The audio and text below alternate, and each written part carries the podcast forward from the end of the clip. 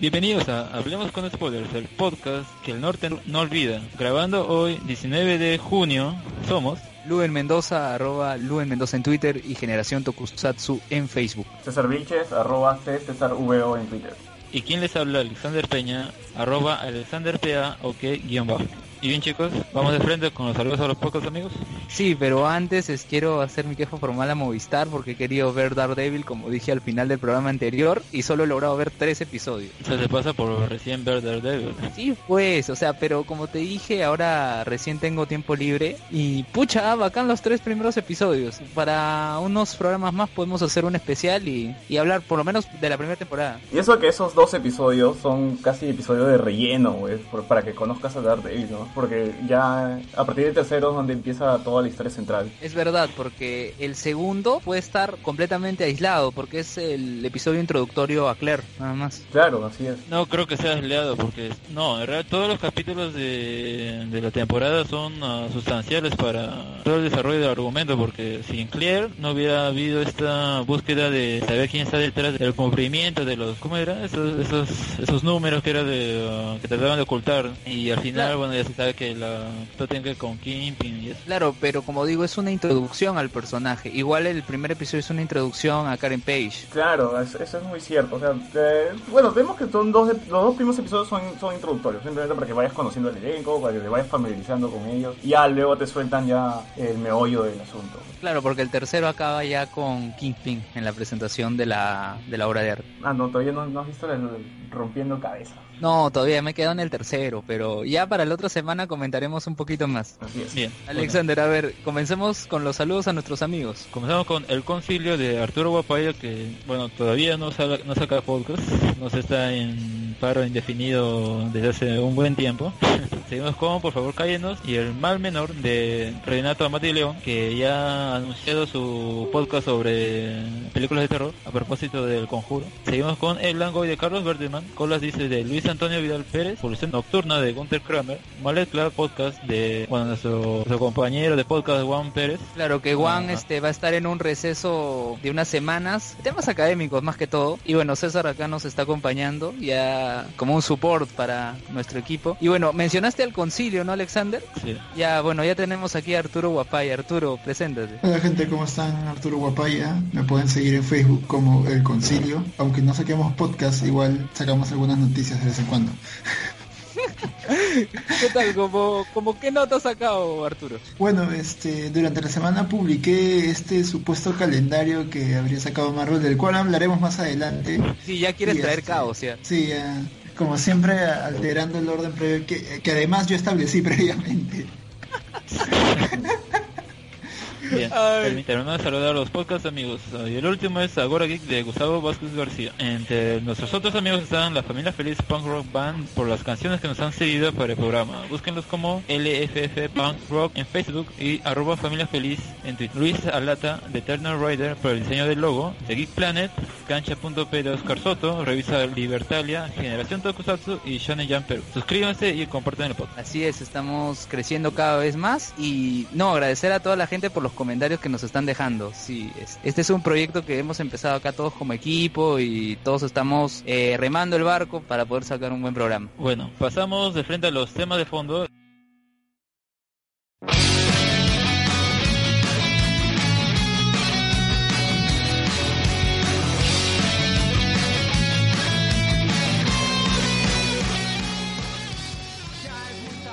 Pasamos a las noticias, a las noticias de la semana. Pasa senda, Rufián. Ya, a ver, eh, la primera y la más reciencita, eh, le han metido siete goles a México eh, las- Se lo han garcho. Por cosas más Uy. importantes ya. Pero este, México. Escúchame. pero México, pucha, espérate. México, primero las condolencias con eh, Rubén Aguirre, de verdad. Este, No, por cierto, no hemos hablado de la, de la Copa América. ¿Qué pasó con Perú? Al final lo- los eliminaron. No, sí, pues este, al final en los penales fallaron Trauco, fallaron Cuevita y bueno, pues ah, me ha sorprendido la reacción en redes porque normalmente se los lapida, le dice cojos, malazos. Primera vez he visto que la gente como que puchala, o sea, comentarios que siempre se repiten es tenemos equipo, todo eso, pero eso no, sino que se han equivocado, han errado, pero pucha, han hecho un buen papel. Lo que sí son comentarios reiterados es tenemos equipo, Esa- esas cosas no. Sí, ya se viene diciendo hace tiempo, ¿no? El tenemos equipo, tenemos equipo, ya cuántas veces lo he escuchado y, y seguimos esperando ese equipo. Claro, eso es lo que se repite constantemente. Pero bueno, eso, eso referente a Perú, que dejó una, una sensación, a pesar de la derrota, dejó una sensación agradable en la Copa América. Pero todo lo divertido ha venido después. El 4-1 que le metió Argentina a Venezuela, que no fue tan baile, ¿ah? a pesar de lo abultado del marcador, no, no me parece que haya sido un baile con- contra los venezolanos. Es que no, no fue un baile, fue unas genialidades en el segundo tiempo nada más. Sí, sí, en realidad fue una suma de errores por parte de Venezuela, más que un baile de Argentina hacia ellos. Lo que sí fue un baile, y fue un baile a la mala, fue el que le metió Chile a México. Pucha, me da risa Gonzalo Núñez que decía, "Van a- vamos a ver quién va a enfrentar a Argentina. Tanto había marqueteado el partido y Chile se lo garchó.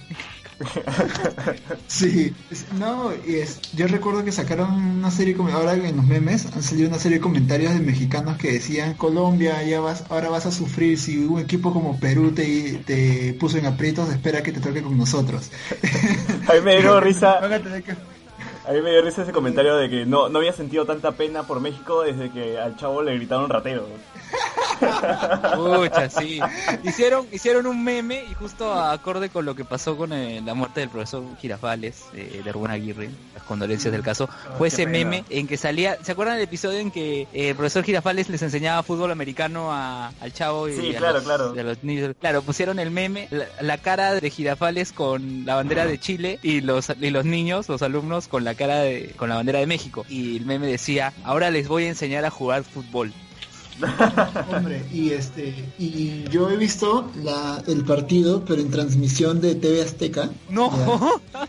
En transmisión de TV Azteca y a partir del tercer gol los mexicanos celebraban los goles de Chile y, y hablaban pestes de la selección mexicana y que deberían aprender, esta no es la Copa de Oro, esta es la Copa América, acá sí hay nivel y no sé qué. Y pucha, en verdad me pareció muy divertido que los mismos mexicanos se han empezado a burlar de su selección. Y bien, Claro, fue gracioso, sí. Yo no, yo lo vi tiempos- en la narración de, de Perú y con Gonzalo Núñez, pero me dio pena porque él había marketeado desde el partido con Argentina, estaba diciendo, se viene un partido Chile con México, un partido muy parejo todo. Y ya creo en el cuarto quinto gol, el mismo Gonzalo reconoció y dijo, pucha, que yo estaba vendiendo este partido así, mira cómo- lo que está pasando ahora. Es que se supone que eran los dos campeones vigentes y pucha, un desastre México. Y ahora yo lo Pero firmo, bueno. Campeón de la Copa de Oro y la de la Copa América. pero la Copa de Oro bueno, un nivel bajísimo, güey. Sí, o sea, y, y la prueba de eso es que cuando México viene a jugar la Copa América difícilmente pasa la fase de grupos o los cuartos de final. Y, y eso siempre le ocurrió, no, no, no ha llegado por ejemplo, instancias finales. Pero antes de que Alexander eh, empiece, empiece a hacer rabieta, porque estamos hablando de fútbol, ya, cortémosla acá y vamos a las noticias.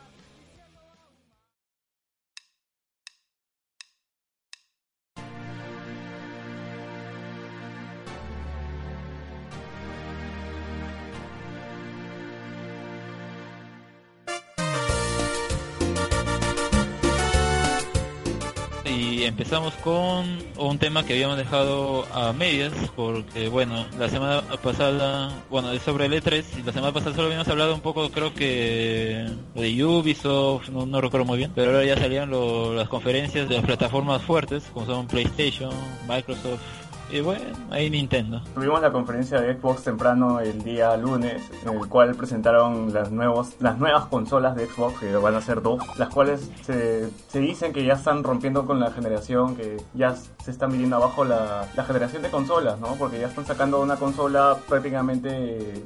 Pero bueno, están matando una consola... Intermedia, ¿no? Claro, intermedio. Estamos hablando de, que de un iPhone prácticamente, ¿no? Como el iPhone 5 y, bueno, y luego sacan el 5S, algo así. Sí. Están dando una, cache- Y- una- una cachetada sus usuarios. En los bolsillos.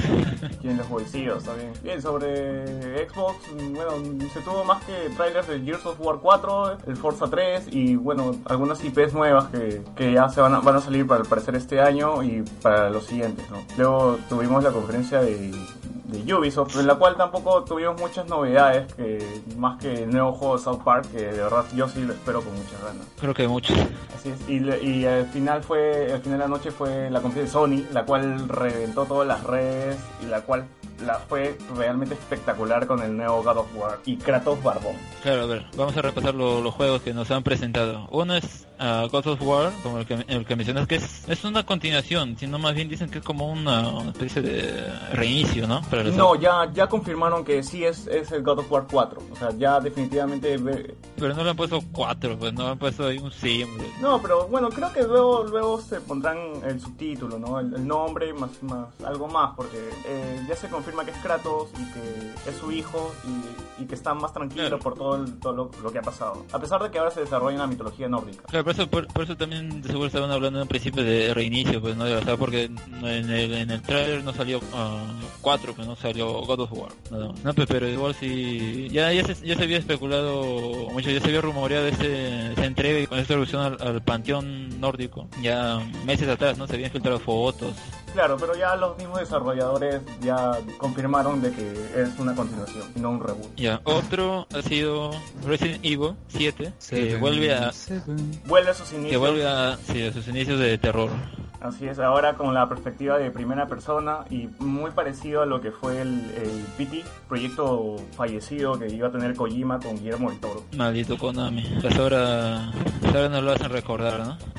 Después de, de tanto tiempo ya haber sido cancelado, ah, todavía subsisten otros tipos de juegos, como en este caso de Resident Evil, y que a mí, a mí me gustó mucho el, ah, el gameplay. Y sí, es de verdad, o sea, tú, tú, tú lo ves y parece que fuera un Silent Hill, algo así. No, no parece que fuera un Resident Evil, o bueno, lo que uno piensa que es Resident Evil, ¿no? No ves ningún zombie, solo estás en una casa abandonada. en- Es un terror, es un terror más psicológico, pues. Ya, ya te están, están jugando a- con la psicología más que con los espantos y los monstruos raros. Claro, solo que al final aparece un tipo que no, bueno, de zombie no, no tiene nada, ¿no? Porque un zombie no, no así, pero sí, es muy, uno lo ve y de verdad parece algo sacado de Silent Hill. Creo que va a salir este año o el próximo, no, no, No, recuerdo muy 2000 bien. 2017. Se especula que ya va, va a estar para 2017, para el 27 de enero. El otro juego creo que ha salido también, el de Kojima, Dead Stranding. Así es, vemos a Kojima después de, de lo que pasó con, con Konami, regresa con un juego que sorprendió absolutamente a todos con una fumada tremenda. Vemos que Norman Reedus abraza bebés y que el bebé desaparece y vemos una playa completamente eh, desierta con animales muertos. Yo creo que es una especie de historia, bueno, por lo que se ve en el tráiler, una historia posapocalíptica ah, que tiene que ver con los cambios climáticos, porque todo eso que vemos es petróleo, pues, ¿no? Y también vemos, eh,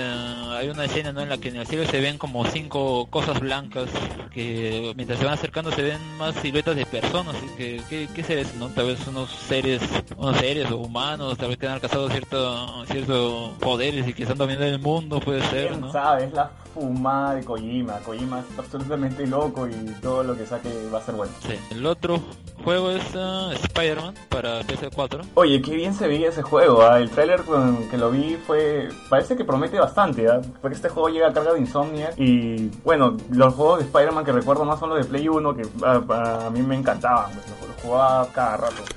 Yo- yo- Spider-Man, Spider-Man. Yo recuerdo muy poco de los juegos de, de Spider-Man y no, no me gustaban mucho, ¿no? En este caso sí, sí se ve interesante el juego. Creo que también la fecha de salida es para 2017. Sí, prácticamente todo lo que se anunció en la conferencia iba, iba a irse para el 2017.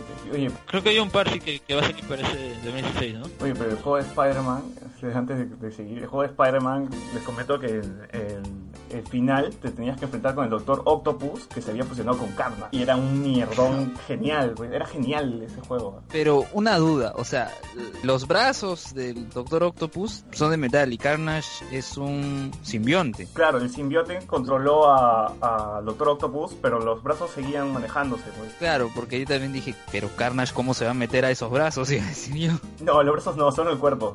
bueno, pues es una forma de controlarlo. Eh, hay, que, hay que decir que la fecha de salida de, de Last Guardian ya, ya fue anunciado por fin el 25 Sí, de octubre. octubre. Tiene que salir sí o sí, o si no la gente va a incendiar la- las Ah, oficinas sí, de Sony. ya pusieron fecha, ya, ya es imposible ya que no lo saquen.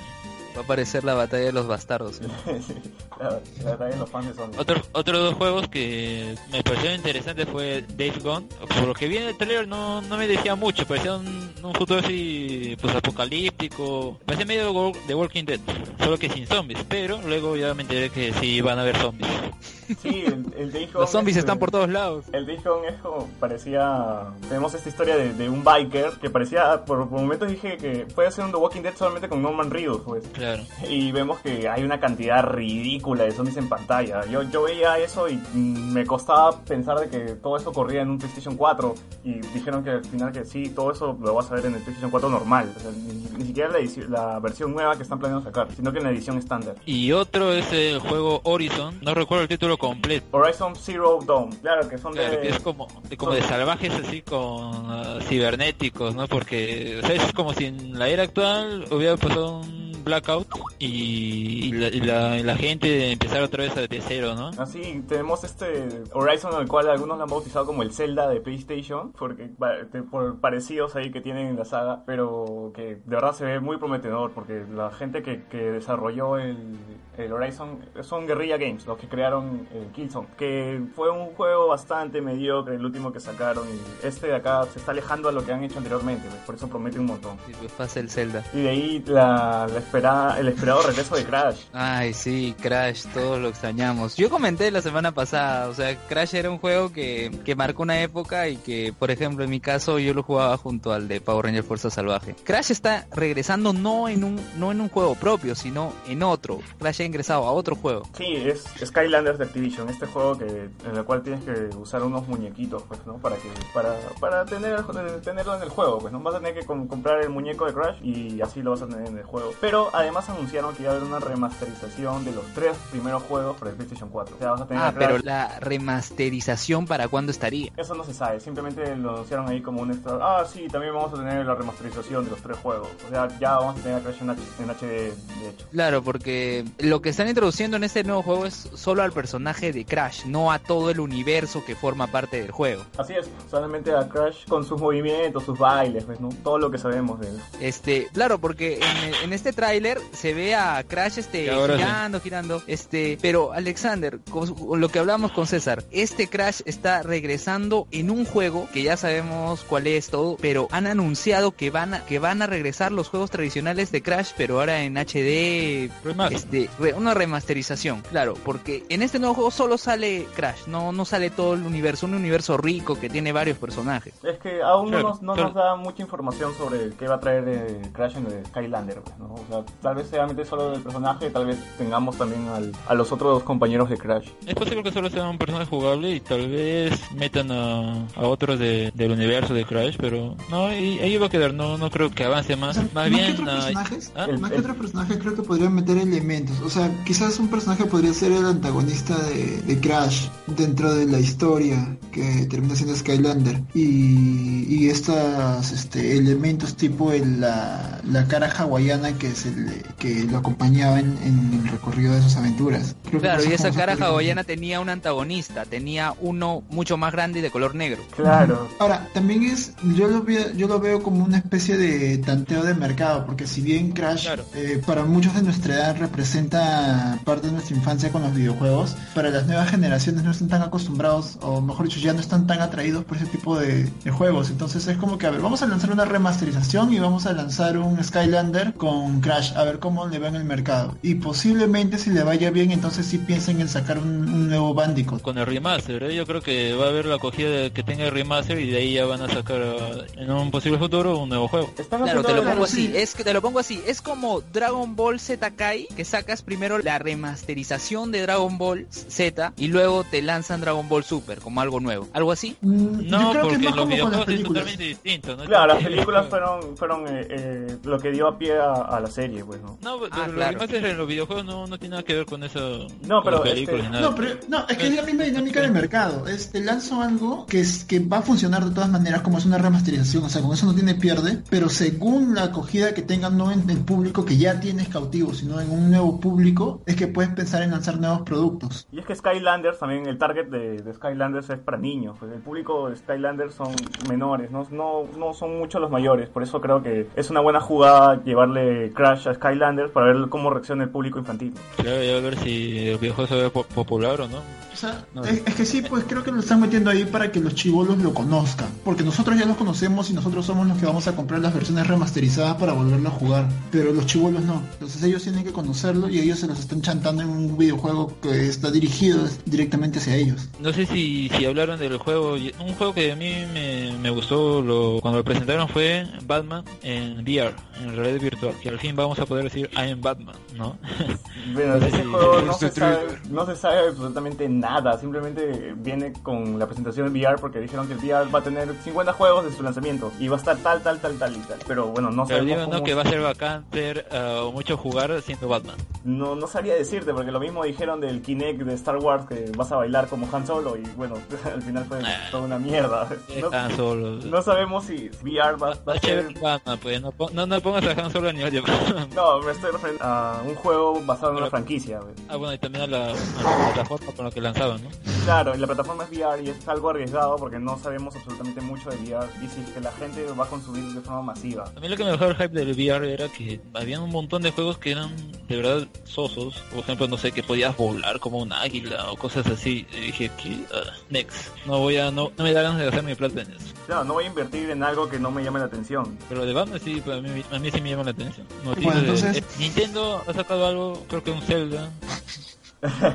Pasa el Zelda, pasa el lo Zelda. único que hizo Nintendo en este 3 ha sido eh, llevar el nuevo Zelda, el cual ha impresionado a muchos porque todo el mundo ha estado hablando de la jugabilidad de- del nuevo Zelda y, y es todo lo que prometen, pues. Que es, lo, es el único juego que, se va, que va a estar para el Wii U y no se sabe si va a estar también para la siguiente consola de Nintendo, la NX. El que ni siquiera, ni siquiera confirmaron nada. Pero Nada, bueno. simplemente dicen que va a estar para el 2017, pero no, no se sabe casi nada sobre esa consola. Qué pena por Nintendo, ¿no? Que antes era, creo que, quien iba a la vanguardia en uh, juegos de consola, juegos de consola portátil y al final lo que se ha convertido en nada, no, no tiene muchas novedades, no presenta nada nuevo. El año pasado creo que eran puros amigos.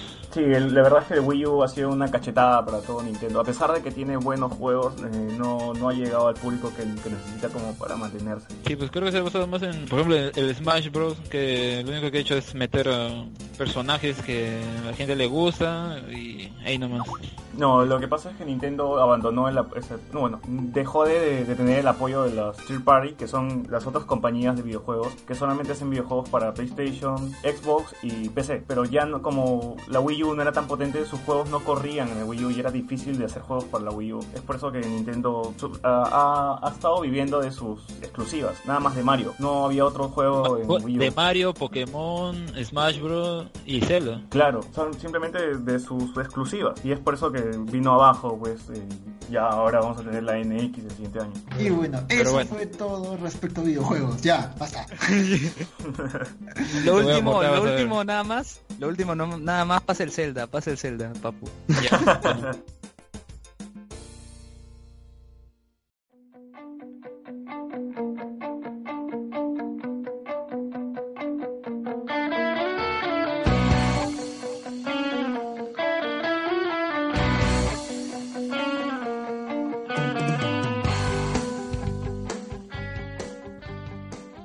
ya tenemos? Tenemos Marvel seguramente. A ver, quiero dejar Marvel para el final. Primero vamos a comenzar con una noticia triste, que es eh, la muerte de Anton Yelchin, que es el actor que hacía de Mr. Chekhov en, la, en el reboot de Star Trek. Oye, qué pena con esa noticia. Y no se sabe aún cómo fue su muerte, ¿no? Dice que en condiciones extrañas se le encontró. Sí, o sea, ha sido un accidente, lo único que se sabe es que es un accidente automovilístico, pero no se han dado muchos detalles porque aparentemente todavía está en investigación. Pero, pero sí, pues una pena.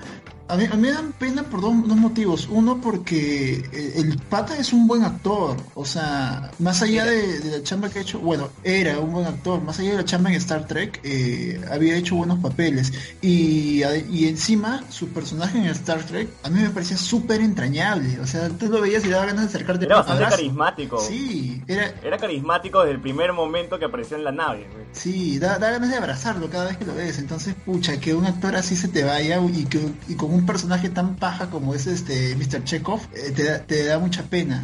Oye, ¿tú crees que, que lleguen a cambiar el final de Star Trek Beyond? Bueno, o no, no cambiar el final, sino a, a poner su muerte en, en la película. No lo creo porque Chekhov es, es importante para la tripulación, es una de las piezas claves, es el, es el científico. Lo más probable es que simplemente lo recasteen. Chumas, no. Sí, es- No, no creo que encuentren otro igual. no, yo tampoco creo, Difícil. sí, yo tampoco creo que encuentren otro igual, pero no creo que sea, o al menos no lo metería en esta película porque esta película ya está terminada. O sea, ya hacer postproducción a estas alturas es este, es jugársela.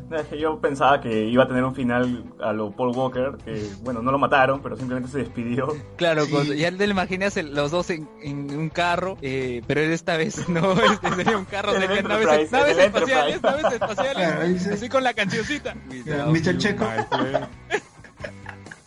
No, no, no creo que en eso sobre, además me recuerdo porque para hacer todo eso, todo eso es una chamba de CGI bien costosa. Ah, Bueno, sí, Rocker Raccoon se veía mejor que Paul Walker. sí, alucina. Groot se veía mejor que Paul Walker. Así que, no, no sé, yo no creo que lo más probable es que lo recasten. Lo cual es una pena porque el, el actor era súper carismático y le quedaba muy bien al personaje. Pero, nada, ya, ojalá esté en las estrellas recorriendo espacios más allá del imaginado.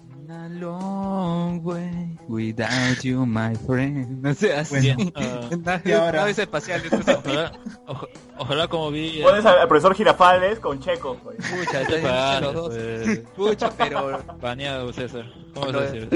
Yo me enteré en la mañana. No, yo, espérate, lo de Rubén Aguirre yo me enteré en la mañana. Eh, ¿En la mañana? Del viernes. Ah, ya. En la mañana del viernes, la mañana del viernes. Pucha, pues, o sea, yo bajoneado todo. Y luego al mediodía que llega mi, mi primita del, del y ella le había servido su comida, todo. Yo estaba comiendo y en la televisión hablan pues del fallecimiento de Rubén Aguirre y se puso a llorar. Pucha madre. Yo le decía, pero es- esa nota lo pasaron en la mañana, no, que yo salí al colegio, todo. Y eso te demuestra cómo, pese al tiempo, eh, se mantiene por generación y generación el contenido ofrecido por Chespirito.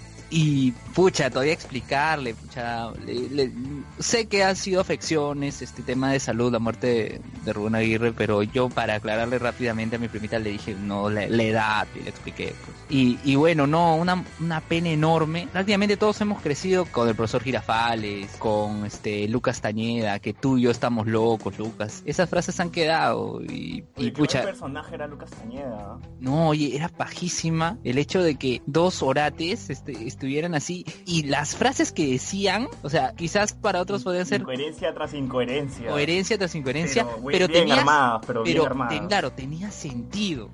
Me lesioné el peroné, pero no. Si viene a buscarme Edson Arantes tu nacimiento, le dices que ya me peleé. Que además ah, el mismo Rubén Aguirre había dicho que es su, personaje favorito. Claro, y justo estaba escuchando una entrevista que le hicieron a Rubén Aguirre, la prensa brasileña, creo que era su última entrevista. Eh, decía, el profesor Girafales era el personaje que más espontáneo le salía. Era él prácticamente. Sin embargo, el que más le costaba hacer era Lucas, porque justamente era un, lo- un loquito que tenía su compañero, su partner y... Pucha, era, dice que ese era el más complicado. Y no, una pena enorme, de verdad. Deberíamos hablar de Sargento Refugio también y, y esa escena con Marujita en la cual se le, le declara su amor. Hablemos con spoilers. en una entrevista, en una entrevista lo comentó sobre, sobre le hizo llorar de verdad esa, esa escena, pues, y que recordarla también le hizo llorar todavía. Claro, porque es spoiler, porque esa escena creo que no la transmitieron en la televisión peruana, que es este cuando el, sargento refugio lo rechaza todo. Es más, tiene que inventar que no, que la, verdad es que yo tengo un novio, todo. Pero lo que ocurre es, y mira la genialidad de Chespirito, lo que ocurre es que Marujita era una prostituta. No lo podían decir explícitamente en televisión, pero justamente eh, la forma en la que se expresaba, la vestimenta, era una manera indirecta de decirte eso. O sea, ver cómo a través de la televisión poder decir algo sin ni siquiera mencionarlo. Y la verdad es que yo nunca supe que era una prostituta hasta que mm, el mismo Rubén Aguirre lo mencionó en esa entrevista. Claro, pero era, pero era lógico, o sea, la vestimenta, la forma de actuar, eh, las situaciones en las que se encontraba, o sea, era lógico, solo que quizás nosotros no lo percibíamos por todo el contenido que tenía la. No, pero es que ese sketch que tienes de... Me parece que era del Hotel Buenavista, que se llamaba. Claro, con O Don sea, es con Sí, sí. Sí, es con personajes completamente transgresores, pues. O sea, es Marujita, que era una prostituta, el Botija y el Chompiras, que eran ex delincuentes, o sea, ex ladrones. El tema con el policía.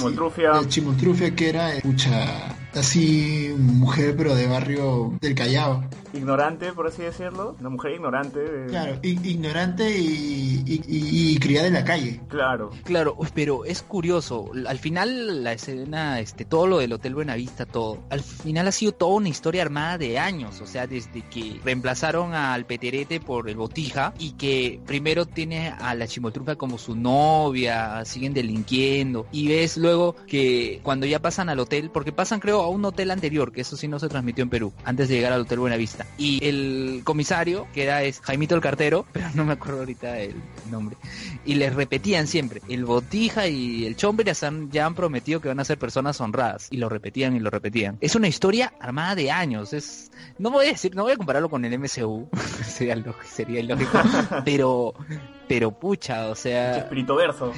el Chespirito verso, los crossovers pero- con el Chapulín, todo. Pero fuera de bromas, en verdad sí era un Chespirito verso. O sea, finalmente todos los personajes de Chespirito terminaban teniendo vínculos. Es cierto, siempre había crossovers. Y como dijo Chapulín una vez que, que su mamá era Luisa Lane, pues, ¿no? y su papá Superman. Claro, pero lo que ocurre es que dijo, eh, mi nombre es Chapulín y mi apellido es Colorado. Pero ¿cuál es tu apellido materno? Lane. Yo soy Chapulín Colorado Lane. Claro, y, y tu papá, y se quedan todos así pensando, ¿no? Claro, pues no, no creo que sea el de New 52, no creo que sea el de RBD, uno de esos. P- posiblemente es el futuro alterno que creó el Doctor Manhattan. Seguramente, el Doctor Manhattan creó al Chapulín Colorado.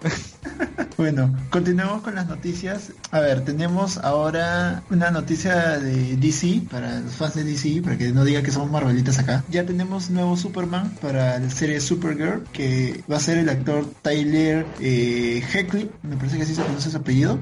eh, que es Teen Wolf. claro que es conocido por la serie Teen Wolf no no es un mal actor no por lo que por lo poco que he visto de él me parece que tiene algunas cualidades para actuar.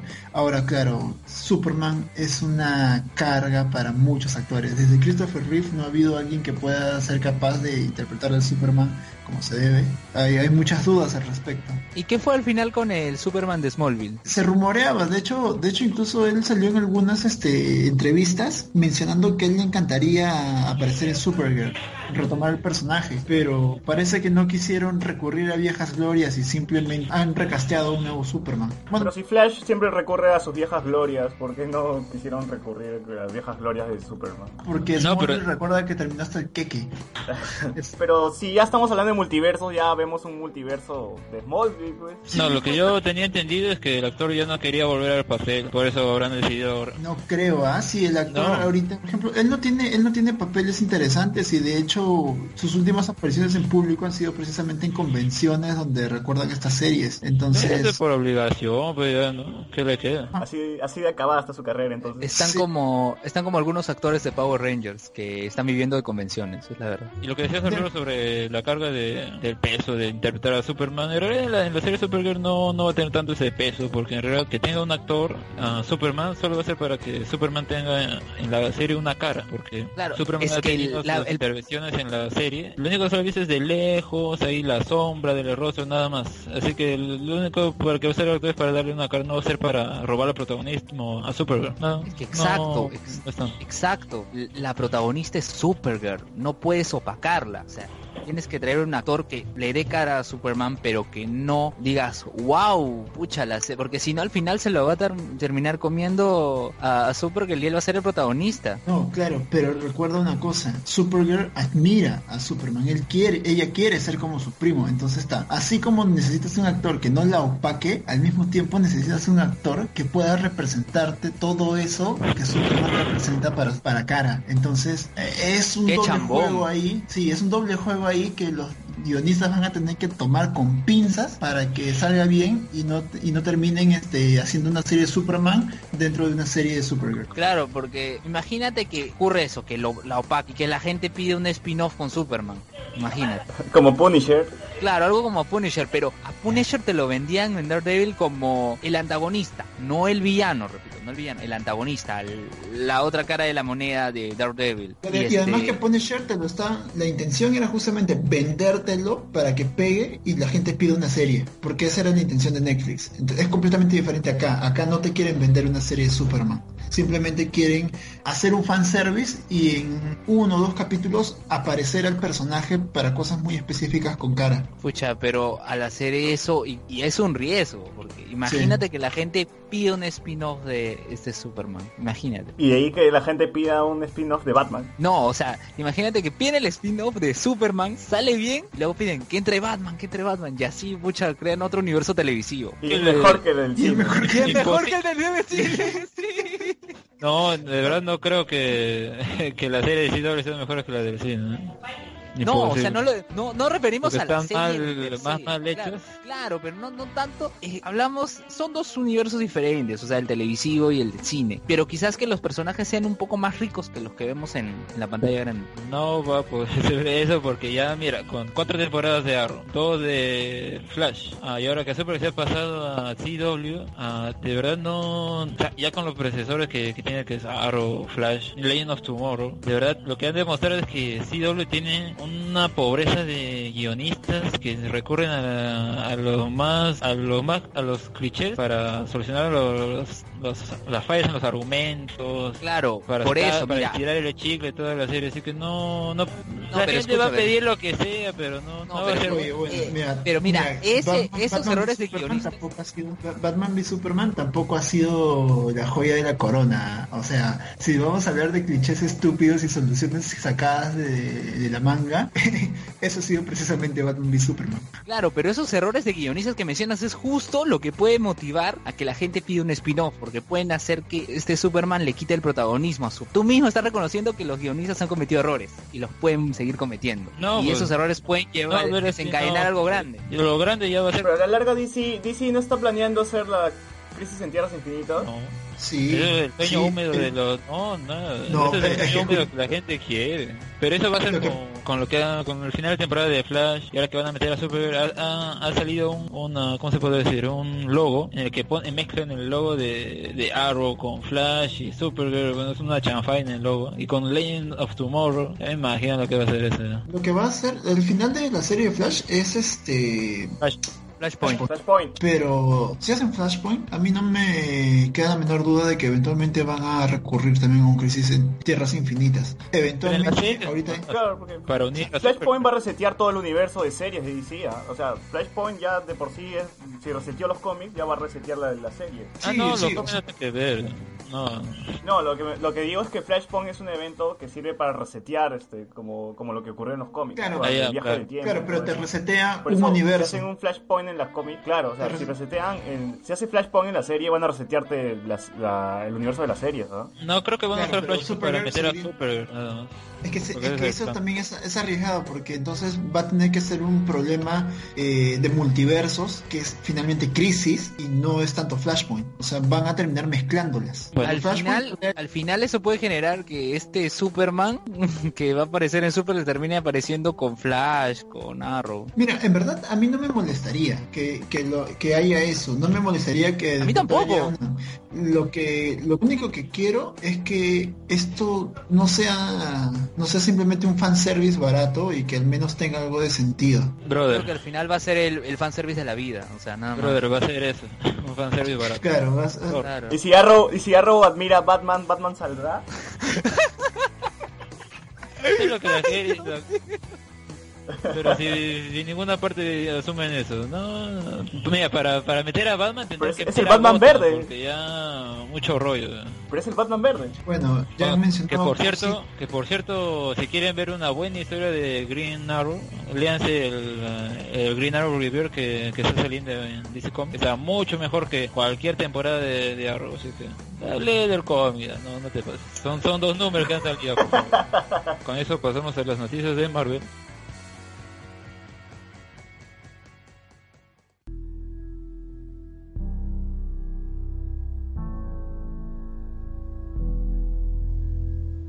Y el sobre la cuarta la cuarta fase. Se ha filtrado en internet la que podría ser la lista de la fase 4 de Marvel y acá hay dos cosas que a mí me llaman bastante la atención. Número uno, que sería la eh, inclusión de nuevos personajes dentro de esta saga. Dentro de ellos, el más eh, sonado sería Nova y la otra sería Spider-Woman. Por, por la información que he estado viendo, todavía no se sabe a ciencia cierta si sería Spider-Woman o Sentry el, el que ingrese también en esta fase 4. Y por otra parte está el hecho de que tanto Black Widow como Winter Soldier tendrían películas por separado, cada uno. Claro, pero Winter Soldier ya sería asumiendo el manto del Cap o como Winter Soldier a secas. Probablemente, o sea, de ser cierto, creo que sería Winter Soldier a secas eh, en un estilo tipo eh, la, la- la segunda película de Capitán América, así como una cosa de espías, tratando de buscar venganza, o tratando de desmantelar los remanentes de Hydra.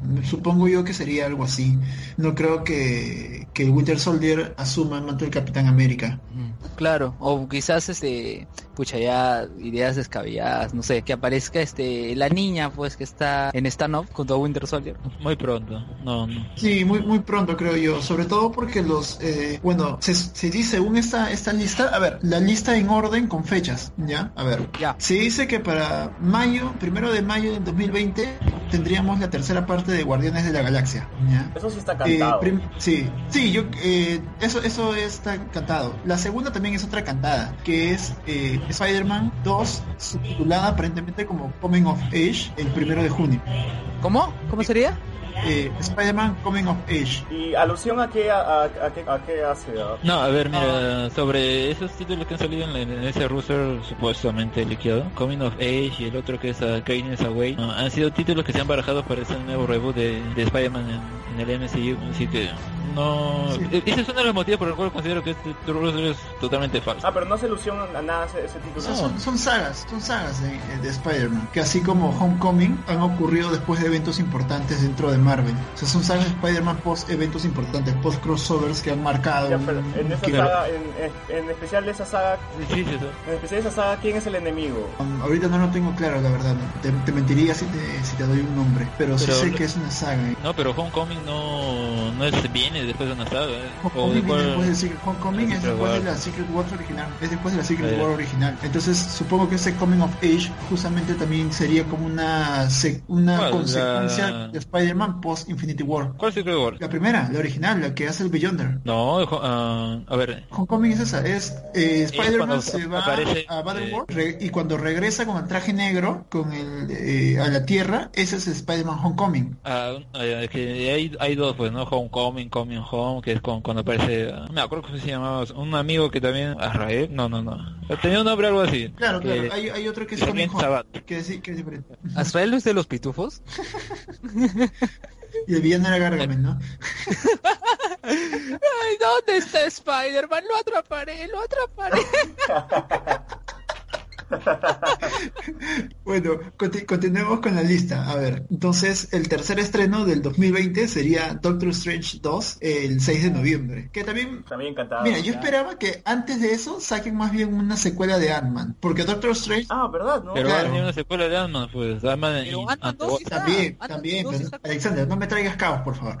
No, pero digo, o sea, secuelas inmediatas, así, porque dentro de las tres que ha, que ha anunciado, tres fechas separadas que tiene Marvel, que todavía no tienen este nombres oficiales, yo esperaba que una de esas sea Ant-Man, por ejemplo. O yo estaba apostando también por la primera película de Los Cuatro Fantásticos, que en este que en esta lista no aparece para nada, no se, no se hace mención a- en ningún momento. Pero bueno, es lo que se dice, Doctor Strange eh, 2 para el 6 de noviembre del 2020. Y acá viene una cosa curiosa, que acá se le pondría fin a, tres, a la nueva etapa de tres películas por año y comenzaría una etapa de cuatro películas por año en Marvel, lo cual ya es un montón. Sí, es- otro, es otro motivo por el cual pensar que es falso. Ah, sí, es cierto. Otro motivo por el cual pensar que es falso o que en todo caso simplemente son nombres que se puedan estar barajando y que algunos van a terminar siendo desechados. Pero a ver, según la lista, el 2021 se viene el 5 de marzo eh, la película individual de Black Widow. Que a mí no me extrañaría que Black Widow tenga una película individual. Lo que dudo es que sea para la pantalla grande. A mí esto me huele a Netflix más que a más que a cine. Entonces podría ser que Sí, sean tres, tres por tres por año para el cine y uno para Netflix. Netflix. Sí, creo yo que podrían hacer esa jugada. Mm, lo dudo, ¿eh? Porque a Black Widow te la han introducido en el cine. Que saquen su película en Netflix, como que ya está yéndose para otro target. Así que no, no creo que termine Es que, así. Black Widow, es que mira, es que la Black Widow original es un personaje también bastante violento. Y de hecho, por ejemplo, tiene muchos team-ups con este con Daredevil y con Punisher en los cómics. Entonces a mí no me extrañaría que lo manden a Netflix y que eventualmente terminen haciendo un cameo uno de estos personajes. Claro, pero en la película no es nada violento y la historia que le han puesto es diferente al de los cómics, así que guiarnos de los cómics en este caso no, no conviene. Bueno, pero es, es una posibilidad. Bueno, lo siguiente es Inhumans el 7 de mayo, que sería por la fecha en la que por fin habría la película de los Inhumans, cosa que veo poco probable. ¿ah? Yo ahorita ya estoy dudando de que los Inhumans tengan, una- tengan una oportunidad en el cine. Al menos los Inhumans como los conocemos en los cómics, que es la familia real. Yo creo que lo que está pasando es que, que es- jugando con Fox, como ya dije- estábamos especulando que los Cuatro Fantásticos iban a regresar. Yo creo que por ahí Marvel tiene un as bajo la manga y estaba planeando un X-Men de sus Avengers. Y es por eso que los Inhumans lo están retrasando. Sí, es probable. No, sé si planeando un X-Men vs Avengers eventualmente, pero sí creo que están usando a Inhumans como película comodín, que la están moviendo para dejar para ocupar espacios que eventualmente podrían ser tomados por otro título. Que hasta ahora sigo diciendo yo, ese, esa Inhumans va a ser reemplazada por Fantastic Four. Mí no me cabe la menor duda de que Fantastic Four se sume en la fase 4. Todos esperamos eso, la verdad, Sí. estamos rezando acá. Bueno, luego, dos meses después, el 19 de julio, viene la secuela de Black Panther y el 5 de noviembre viene la tercera entrega de Ant-Man. Creo que esas Después, dos películas sí vendrían. Black Panther y Ant-Man tienen que terminar sus trilogías. Bueno, en este caso sería la segunda de Black Panther. Y que ahí lo que variaría es la fecha. Creo que esas películas también fijas, pero saber la fecha nada más. Sí, ahora, por ejemplo, mayo, julio y noviembre en realidad son fechas que Marvel siempre ha estado manejando. O sea, en mayo siempre viene la super taquillera, en julio viene una película, digamos, un poco más de prueba, y en noviembre también mandan una película eh, que va a tener cierta acogida, que saben que va a tener cierta acogida en el público y que juega un poco con el tema de estar próximo a las navidades para vender muñequitos y esas cosas. Entonces, esas son Y- y fechas que Pero empiezan- ese calendario, eso ya se lo dañó Star Wars, ya esa, esa fecha de finales de año ya está, Star Wars va fijo, pues, porque saben Claro. que en Navidad todo el mundo va a estar comprando el Falcon Milenio. Claro, pero es que a Star Wars por eso la, la han fijado en diciembre. En cambio, a Marvel le están dando noviembre. Marvel está estrenando entre octubre y noviembre, está estrenando una película siempre. Igual que este... ya, a ver, entonces continuamos. Porque ya, a ver, Black Panther y Ant-Man eran fijas, creo yo, dentro de esta fase 4. Son Eh, sí, ahora vamos al 2022. Ah, su madre. Seis años en en el futuro. Se vendría la película en solitario de Winter Soldier, que esta es la que yo veo que esa, esa me huele a flor totalmente. Mí Dudo. también, a menos Winter que sea Soldier te- Netflix. a menos que sea Netflix, efectivamente. Dudo que Winter Soldier pueda tener una película individual. Winter Soldier no ni que tampoco me lo van a meter en Netflix como como digo este- estos personajes los han metido ya en el MCU del cine bueno es me- medio tonto estar ya del cine de, de Netflix no pero se han metido en, la- en el cine ya pasarlos a Netflix no no no creo que sea una movida inteligente de parte de, de Marvel A mí, no, a mí no me parece que sea una movida descuidada. O sea, de hecho creo que Netflix es un muy buen mercado. Lo que creo es que dudo mucho que tengan una película en solitario para cine, eh, independientemente de si se van a Netflix o no, dudo que tengan una película independiente en solitario porque van, son personajes diseñados como soporte, no como protagonistas. Entonces es, es muy difícil plantearles una historia, un arco que ellos puedan sostener por sí mismos, sin depender de otros personajes con, con mayor poder. Eso me recuerda a Legends of Tomorrow. Básicamente, básicamente, porque lo que van a terminar, lo que terminarías haciendo es darles una historia que sobrepase sus capacidades y lo que entonces van a tener que hacer con los personajes es hacerles un power up para que puedan este, estar a la altura. Claro. Hay continuar con la lista rapidito, Arturo. El 6 de mayo tenemos New Avengers, que es la película que están esperando todos con la nueva formación para saber quiénes serían los reemplazos y quiénes tomarían la posta del grupo original. Ya. Eh, de eso, bueno, lo que se podría saber es que estaría Spider-Man, Ant-Man, Doctor Strange, eh, Capitán Marvel, pero las sorpresas vienen ya a partir de acá. El 8 de julio se estrenaría Nova. Oh, Que es wow. la, sí, oh, es la película que muchos están esperando y que están pidiendo desde hace mucho tiempo. Espera un rato, se me ha salido una gotita. No, falta, falta, falta que Arturo diga, qué hermoso sería eso. Es que en verdad sería hermoso. En verdad sería muy hermoso que Nova tenga su propia película por fin y que sea sea el Nova que tenemos actualmente en, en los cómics de Marvel y no el original, porque este nuevo Nova es muy paja, es muy paja y tiene una amistad muy bonita con Spider-Man y con Kamala Khan. Es, es como en la serie animada de Ultimate Spider-Man, ese, ese Nova, ¿no? Chivolo. Claro, es el, el Nova, el Nova de Ultimate está inspirado en este, en este nuevo Nova. Pero bueno, Sam eh, Alexander. Sam Sam Alexander. Este, claro, probablemente está inspirado en eso, creo yo, porque además Nova es, al ser un personaje cósmico y hacerlo muy adulto, terminarías alejándolo de- del público que finalmente le interesa a Marvel, que son, que son los niños. Pero, a ver, luego, el 4 de noviembre nuevamente se vendría la segunda película de la Capitana Marvel. Claro que es igual, o sea, no estás agarrando al Capitán Marvel original, estás agarrando a, a la siguiente A encarnación, a Carol Danvers, Así es, así es. Y que también es una película que se cae de maduro. O sea, al igual que Black Panther, que Doctor Strange, Capitana Marvel se supone que es una de las llamadas a liderar a los Vengadores en esta nueva etapa. Entonces, su segunda película se cae de maduro. Claro. Luego, a ver, vamos de nuevo. 2023, acá las fuentes dicen cosas diferentes. Unas mencionan que sería el estreno de Spider-Woman, eh, vale decir Jessica Drew, ¿ya? en mayo, el 3 de mayo del 2023. Y otras fuentes dicen que sería el estreno de Sentry, que es este esta especie de Superman eh, del universo Marvel. Entonces, ahí, ahí como que no, no, no está tan claro cuál podría ser. ¿Cuál sería más sensato? Yo creo que Sentry. No creo que se atrevan a meter a un Spider-Woman teniendo a Spider-Man en el universo. Sería como confundir al público, siento yo. Sí, sí, tienes razón. O sea, no, no me, no me parecería... O sea, a pesar de que Spider-Woman en su origen y su, y su rol dentro del universo de los cómics es completamente ah, diferente al de Spider-Man, porque ella obtiene sus poderes por experimentación de sus padres, ella es un agente de S.H.I.E.L.D. eh, y, y funciona como eso. Eh, de cara al público escuchas la palabra Spider-Woman y lo primero que piensas es Spider-Man en versión mujer. Y no es, de, un pu- de un punto de vista marquetero, no resulta ser tan, eh, tan atrayente para el claro. público. Y Spi- Sí, es- además, además tendríamos a dos personajes con las mismas cualidades. Es cierto, sí, es cierto, y eso, y eso ya hemos visto que no está funcionando, por eso es que se han deshecho, por ejemplo, de War Machine ahora eh, en la última de Ave- en la última Civil War. Ya no hay Iron Man negro. Iron Man Claro. negro y con, y con un misil atrás, algo así. Bueno, pero este Spider-Woman yo la recuerdo de ese dibujito antiguo, más o menos de la época de Spider-Man y sus sorprendentes amigos. Claro, que incluso hicieron crossover con ellos. Claro. Sí, pero, y claro, y, es, y esa serie estaba centrada básicamente en alguien que tenía las mismas habilidades que Spider-Man. Claro. Solamente y que Spider-Man hacía trabajaba sus cameos, todo, claro.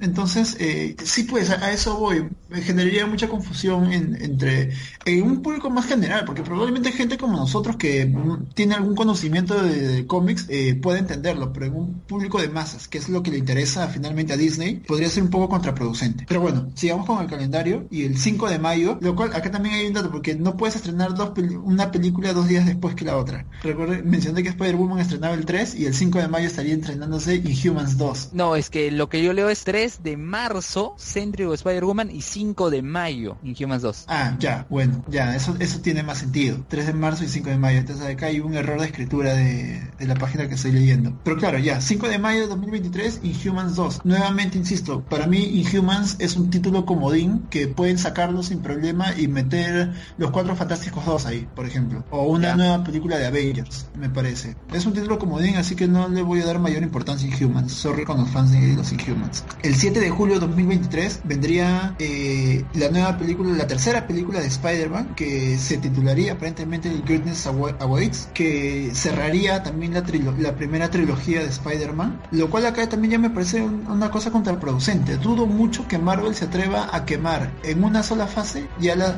ya dos trilogías, porque la que le seguiría sería Doctor Strange 3 el 3 de noviembre. Entonces, date cuenta que acá, en una fase, Marvel estaría matando la trilogía de Guardianes de la Galaxia, la trilogía de Doctor Strange, la trilogía de Spider-Man y este Ant-Man. y, y a Ant-Man. Y las únicas y sus únicas franquicias eh, a partir de ese momento serían solamente las terceras partes de Capitana de Capitana Marvel y de Black Panther y si se llegase a dar lo de Nova, dos películas más de Nova. Creo yo. Inhumans 3. Claro, Inhumans 3, pero como ya dije, Inhumans me parece que es un título comodín, entonces no, no sé por dónde vaya a pasar. Lo que creo yo que va a pasar acá es que van van a, se van a reducir, esta, esta lista se va a reducir nuevamente a tres películas por año y se va a reacomodar según eliminando las terceras partes. Ya por estas alturas es, es imposible ver un Iron Man 4, ¿no? Y además la edad de Robert Downey Jr. no lo, no lo permitiría. Tanto así que ya están empezando a grabar este Infinity War, porque si no, Robert Downey Jr. estaría mucho más viejo. Sí, ya, ya se les está empezando a arrugar, entonces no pueden tomarse tantas licencias. Y ya no solamente es por el- la apariencia, sino que también el físico del actor, obviamente ya no va a aguantar el mismo ritmo de grabación y de escenas de acción que se, que se está teniendo en, los, en las películas anteriores, por más que use dobles y todo. ¿Y usted- ustedes creen que así como la jugada que hizo Disney con Star Wars de sacar películas de antología, ¿quieren, quieren hacer así en Marvel? O sea, sacamos películas de antología que son independientes a nuestra fase. No creo. Sería muy arriesgado porque el pasado de- del, del MCU está estrictamente ligado a Shield y son muy pocos los personajes que han aparecido antes de. O sea, ahorita el único héroe del cual tenemos certeza que ha existido antes del inicio que fue Iron Man ha sido Ant-Man y Wasp. Ahí podrían sacar una antología. Ah, ¿tú crees una, una antología con el Ant-Man y la Wasp original? Claro, a eso me refería. Mm, sería interesante. Sí, puede ser. Que te expliquen todo, esta, todo este rollo de la, de la muerte final de Wasp. Puede ser, ¿ah? No, no, no le veo no le veo nada descabellado a eso. Sea Bueno, hay que ver, claro, pero hay que ver este Ant-Man y Wasp, la secuela de esta primera película, para ver también qué más nos trae este mundo de Ant-Man. Y bueno, creo que ya con eso pasamos a este episodio de Game of Thrones.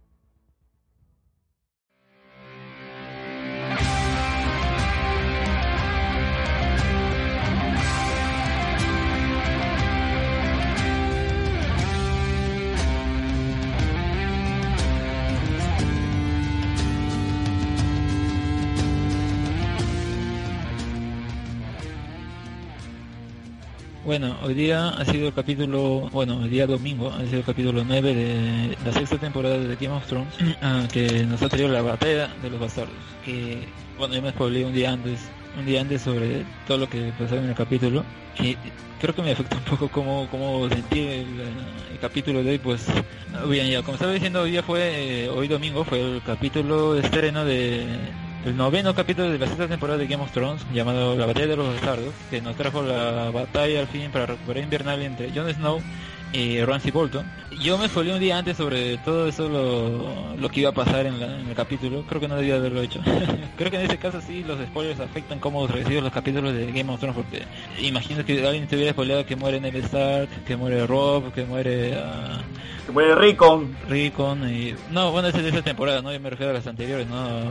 ¿Cómo se llama? La víbora, la serpiente roja, ¿cómo se llama? Oberyn Martell. Imagínate que te spoileran todo eso antes, estoy seguro que uno cuando ve el capítulo ya, es- ya no lo siente así tan impactante, ¿no? Pero bueno. Ah, y bueno, sí, eh, todo el spoiler que leí sobre este capítulo acertó. Ah, excepto en que el que muere, ah, que decía el spoiler era Wun Wun y no Thor. Ah, muchos decían el spoiler que muere Tormund y no Wun Wun. Bueno, en este caso murió Wun Wun, ¿no? Y bien, en general a mí me pareció un buen capítulo, interesante la- las escenas de batalla, que creo que más de uno que sigue la serie o que no, ha mantenido en vilo ah, cómo se enfrenta y, to- y hay, que, hay que decir que todo eso es ah, con actores reales, no, no, es, no no son ah, muñecos o cosas por el estilo, no son, son actores reales, son- han usado 600 personas, ah, no recuerdo cuántos extras, así que eso ha sido una mega producción para, no solo para la serie o para el canal, sino para la televisión en general. Bueno, Ah, a ver, un paréntesis, este, así, tanta gente chambeando, este, un paréntesis, este, te recomiendo el Super Hero Tyson de, del Tokusatsu. También ahí hay un, un huevo de No, yo- yo- y luego, no, y luego, y luego en la escena, y luego en la escena final, y luego, yo- ya, pero mira, en la escena final luego te voy a recomendar algo que no es Tokusatsu, pero bien sí, parecido.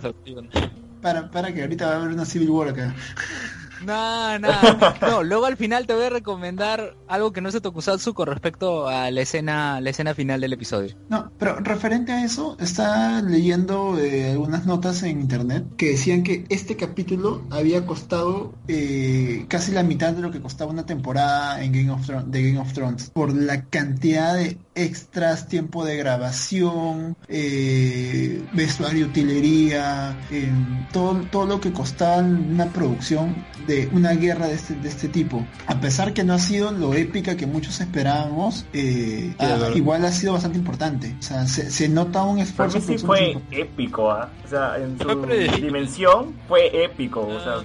bueno, es que todos queríamos eso, ¿no? Todos queríamos que gane John, que ocurra tal cosa, que ocurra tal cosa, pero era fanservice, pues. Pero este, Era el fanservice. pero es por- este, es por- el, el pata porque con que se enfrentaba a John solo tiraba flechitas. Bueno, se nota que no sigue la serie. Él no tira flechitas. Él mata a gente, él tortura a la gente, la desoya, le tira a los perros para que se lo Pero no, pero no me echa él cuerpo a cuerpo. pues. Claro, Claro, pero, o él sea- no, pero, él, pero él no me echa cuerpo a cuerpo. O sea, yo digo, No, es eso, que- no es me que echa cuerpo. ¿Por qué No, es que- eso? ¿Por qué pues?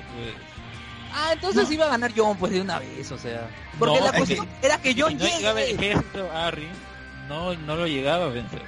Claro, o sea, John llegaba él, ya, ese pata fui a, y dicho y hecho, pues. Claro, por eso re- rechazó en un principio el combate uno a uno, pues.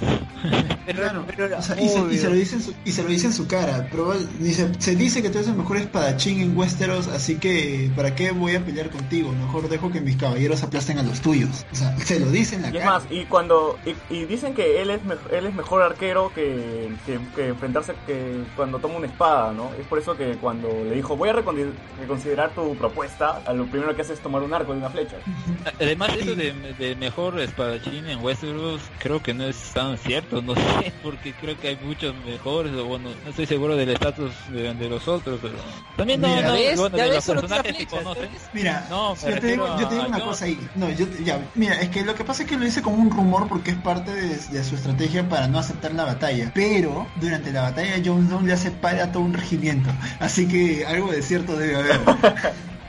Ese es, una- ese es un punto bastante criticable, ¿ya? o sea, todo el mundo, a John le pasaban por la cabeza caballos, flechas, eh, espadas, hachas, todo, y no le pasó absolutamente nada. Es verdad, es verdad, porque John sacó su espada luego de, de correr al medio de medio de la batalla antes que llegaran ambas tropas de los dos, de los dos bandos, sacaba su espada y él como diciendo, ya voy a enfrentarme y pucha, todos se enfrentan delante de él. Claro, a ver, Claro, este, claro, el yo que se termino siendo un espectador. Le metía su, su No, su- pero desde el, mira, desde el punto de vista eh, como espectador, esa escena es muy paja, porque es como que ya tú ves eh, a Jon Snow consciente de que la cagó, no debió separarse de su grupo y ahora lo van a acribillar. Y lo único que él hace es sacar su espada y ponerse en posición de batalla. Y en el momento en el que ya está lanzando el grito para empezar a atacar, para defenderse en todo caso, eh, aparece toda su tropa detrás de él a, a cubrirlo. O sea, visualmente esa escena a mí me gustó muchísimo. Fue muy Claro, paja. porque te, Claro, porque es el te corazón de la batalla. te ¿eh? muestra que John ya va así a todo o nada, ya pues, ¿no? Si muere, Sí. ya muere. No, y, y que el Señor de la Luz está con John, definitivamente el Señor de la Luz está con John. No, pero pucha, sí, ¿cómo le...?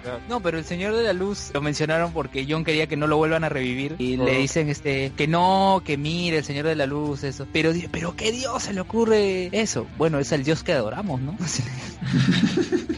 Bueno, sí, es, es cierto, pero... Y pero ver, lo que había dicho, ah, sobre los números, a ver, eran 500 extras, 600 miembros, ah, aparte de los extras, 70 caballos y 25 días de rodaje para lograr toda esta escena de, de batalla real. Ha sido un logro, creo que, para, como había dicho, para la televisión en total. es- Y toda esa gente. ha, sido, ha, sido, ha sido casi como filmar la batalla de una película este medieval. Y eso, ¿no? Porque, porque seguro en la película o en la peli o en esa película de seguro usaban, usarían CGI, ¿no? Para meter a tanta gente. Es cierto. Sí, no, bueno, igual acá, o sea, han habido 600 extras, pero en la pantalla tú ves miles, porque sabes que de un lado hay 6000 y del otro lado hay 2000, 3000 guerreros. Y después vienen los, este, todas las tropas de Meñique. Entonces, hay CGI de todas maneras y hay reutilización de extras, porque a los extras mm, en una toma les pones el traje de un bando y en la otra toma los vuelves a usar, pero les cambias la ropa, porque finalmente son extras. O sea, no, no vas a recordar claro. sus caras. Pero, pero sí, o sea, a nivel de producción, esta,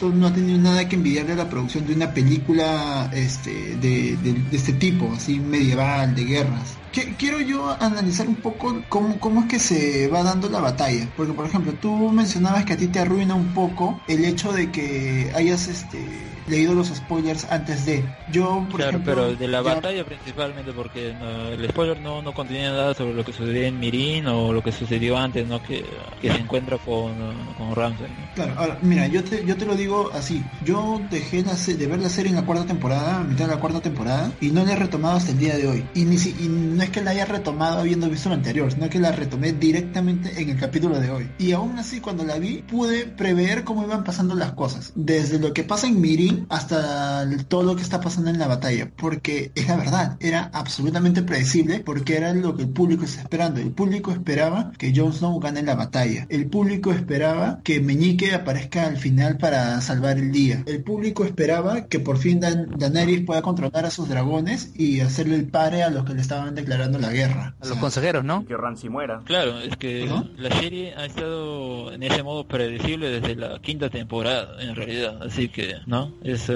no, creo que sí, sí, sí, No, pero sin- igual sin la- la... historia en general de Game of Thrones va a ser predecible porque No. sabemos que al final se van Bueno, la serie sí, la humanidad sí. versus los muertos, pues, ver- la humanidad versus los White Walkers. Claro, la Claro, o sea, sí igual la, histo- la historia es predecible en el sentido de que todos sabemos que Daenerys va a terminar como, como la reina de Westeros y La. Jon Snow va a quedar a cargo de, de Invernalia. Claro, es que la serie lo que quieren es eso, todo porque, y, y lo más seguro que como lo- lo- los guionistas, los showrunners, uh, D&D no, ya no tienen material de dónde sacarlo, lo más probable es que le hagan caso al público y, y por eso están ah, ensalzando un poco más el romance en- entre Gusano Gris y Missandei, también le están metiendo Todo pucha a la historia, están, metiendo- le están metiendo harto pucha a la historia de, de Daenerys, porque en los episodios que aparece Daenerys o en los que ha terminado con Daenerys, a la, la ge- la gente que sigue la serie dice, sí, ha sido el mejor capítulo, y, y no, pues, o sea, más bien justamente la intervención de Daenerys en esos capítulos ha empeorado el capítulo. Por ejemplo, en ese capítulo ah, hay uno pasado en que termina con Daenerys encima de Drogon, ah, ah, mostrando su, su fuerza y todo eso, malogró el capítulo que estaba yendo bien. Así que de verdad Daenerys es un menos para la serie porque la chica que lo interpreta de actriz no tiene nada, no, porque de verdad no, no muestra, no, no, no tiene expresión, es absolutamente ah.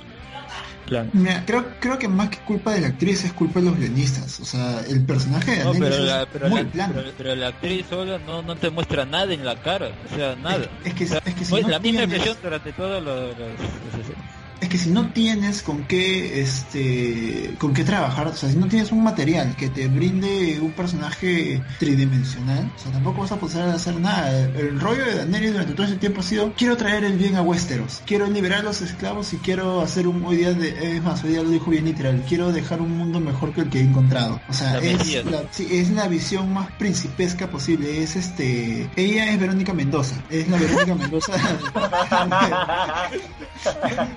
La esperanza venció el miedo. Sí, o sea, ella está a- a, tal, es eso. a- a- a tal punto que está pactando con los Greyjoy para poder este tomar eh, el desembarco del rey. Todo que ha sido la, el- el peor, la peor alianza que uno hubiera podido imaginar. O sea, bueno. Claro, entre un y- grupo que no tiene nada, una líder bien carismática, ¿no? Entre comillas. Bueno, Pero ¿quién es peor actriz? ¿Quién es peor actriz, ella o Chloe Bennett? están ahí. Están ahí, ¿no? Ya. Sí. Ya, bueno, a ver, continuemos entonces. Este, Hay que hablar sobre la escena de Rickon, ¿ah? Tenemos que hablar sobre Rickon. Claro, ah, lo, bueno, lo volvieron a... ¿Cómo se llama esto donde meten las agujas? volvieron a una filetería. eh, claro, lo, lo- lo- Se nos fue otro Stark. lo- lo volvieron mota de mota desastre. Así es. ¿Cómo? En la escena final, este, John dice, hay que buscar a Rickon para enterra- enterrarlo donde está enterrado mi, mi papá. Pero, puta, ya no queda ni mierda de Rickon. No, no, ¿Qué- no, no, no, van a no. encontrar ahí? No, no dice que hay que encontrarlo, se lo traen, se lo traen, le traen el, el cadáver y él menciona, llévenlo a la Ah, cripta donde está mi padre.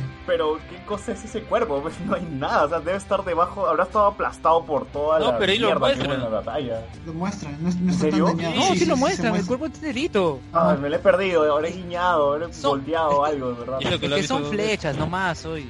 Claro. No, pero es No, que mira, es son flechas, estuvo pero tirado, estuvo en Y una- una tropa y pasó todo el mundo él. pasó por encima. Ah, claro, y una tropa pasó encima de él, pero igual se, ve- se, se nota que es él, no varía. Claro, o sea, es, es, es una licencia que se da este, la historia. Y me eso no me parece criticable.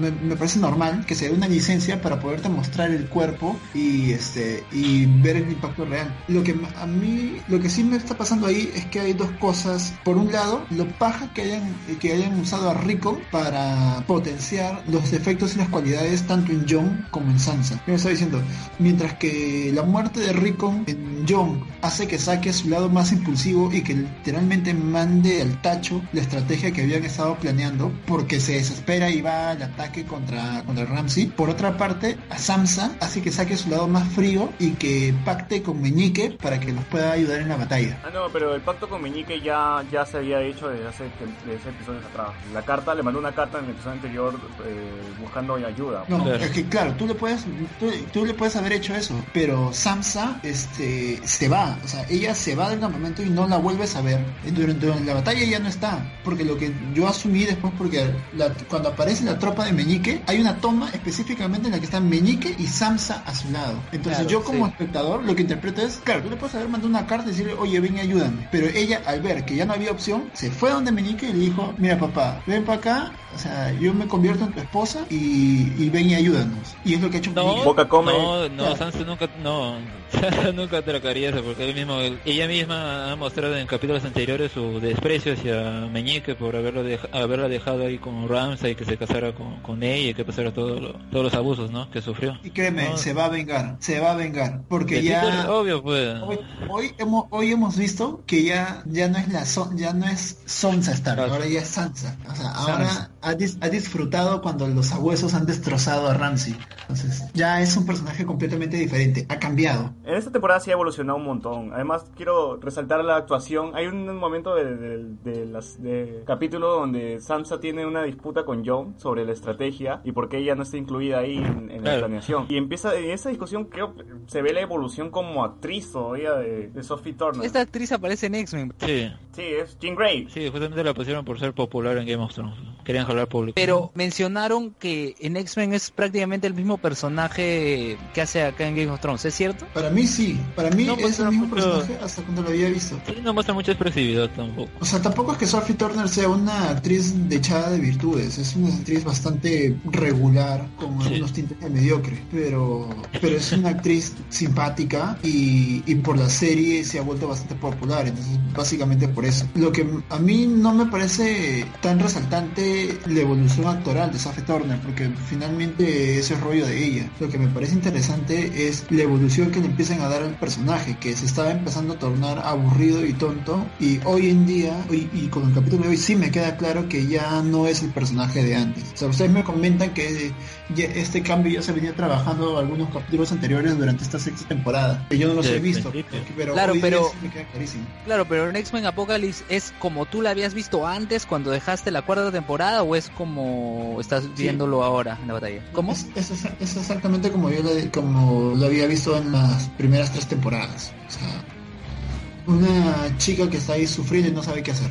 O sea, lo ves mejor que en X-Men. Ahora sí, ahora sí lo veo mejor que en X-Men. ¿Pero qué te refieres con eso, Lu? ¿Con la interpretación, el personaje? Exacto, la interpretación del personaje. Bueno, pero que son dos papeles totalmente distintos. Comparar Jean Grey de, de, de X-Men con, con ese cambio, ese twist que está teniendo a Bueno, Ar- Arturo Stark en, que- la, en, la, en la temporada, no, no tiene que ver. Bueno, Arturo es director de actores, él podría explicarlo más claro que yo. A ver, lo que, lo que pasa es que, eh, y lo- esto me lo comentó por ejemplo Luis Cárdenas, que es mi compañero en el concilio, lo que él, mencion, él mencionó es, por ejemplo, eh, Singer vio a Sophie Turner en Game of Thrones y le dijo, quiero que me hagas exactamente lo mismo, me lo hagas, pero ahora te vas a llamar Jean Grey y ya no te vas a llamar Sansa Stark. Es lo que le dijo. Entonces, básicamente está repitiendo un esquema, porque lo que ocurre con Sophie Turner es que Sophie Turner es una actriz con esquema, que tú cuando te dice algo te lo puedes creer, pero está haciendo siempre el mismo tipo de personaje, que es chica con problemas en apuros, que no sabe cómo solucionar sus problemas. Eso es Sansa Stark,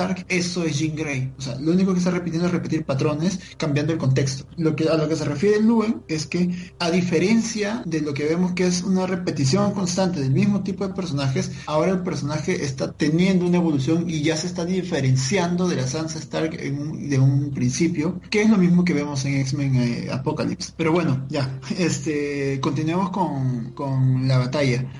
Como les mencionaba, a mí, me, a mí me llama mucho la atención todo este, todo lo que desata la muerte de, de Rico, pero al mismo tiempo me llama la atención que maten, que se deshagan tan fácilmente del personaje, porque no más allá que- de que Sí.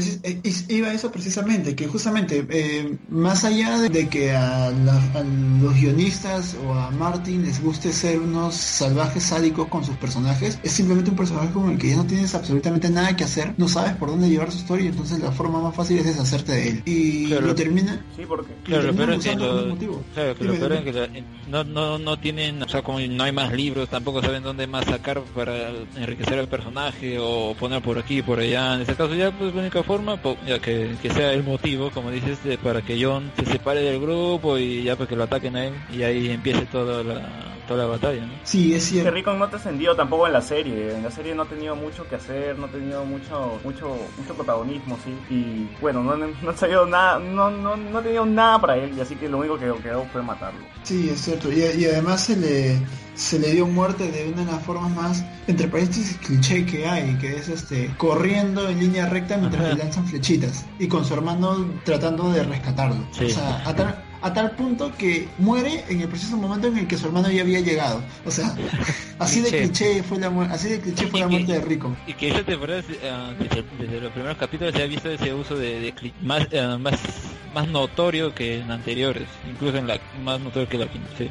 Yo- yo- Aunque viniendo de Ramsey, viniendo de Ramsey no me parecía nada raro de que corras y que te, te, te- te lanzo flechas o te, te suelto los perros. Porque ya Ramsey está haciendo lo mismo ya casi siempre con todo con todas las que, que- que él persigue. Ah, no, claro, es que viniendo de Ramsey es normal, pero esperaba que sea un poco más sádico. O en todo caso, Yo esperaba... esperaba que Rickon, yo esperaba que Rickon no tenga un brazo o una mano, le falta un ojo o algo, ¿no? Ha estado bastante, bastante ileso, lo he visto. No, es que también si estamos hablando de una guerra, ahí, ahí es una cuestión de negociación. Eventualmente es una pieza que puedes mover y si maltratas a tu pieza no, no te pierde valor en una guerra. Eh, y, y él, y, él lo, y lo que quiso hacer Ramsey finalmente con él fue precisamente eso, us- usarla como un, un peón dentro de su ajedrez que le termina funcionando porque es sacando a John de sus casillas y apartándolo de su grupo y haciéndolo vulnerable.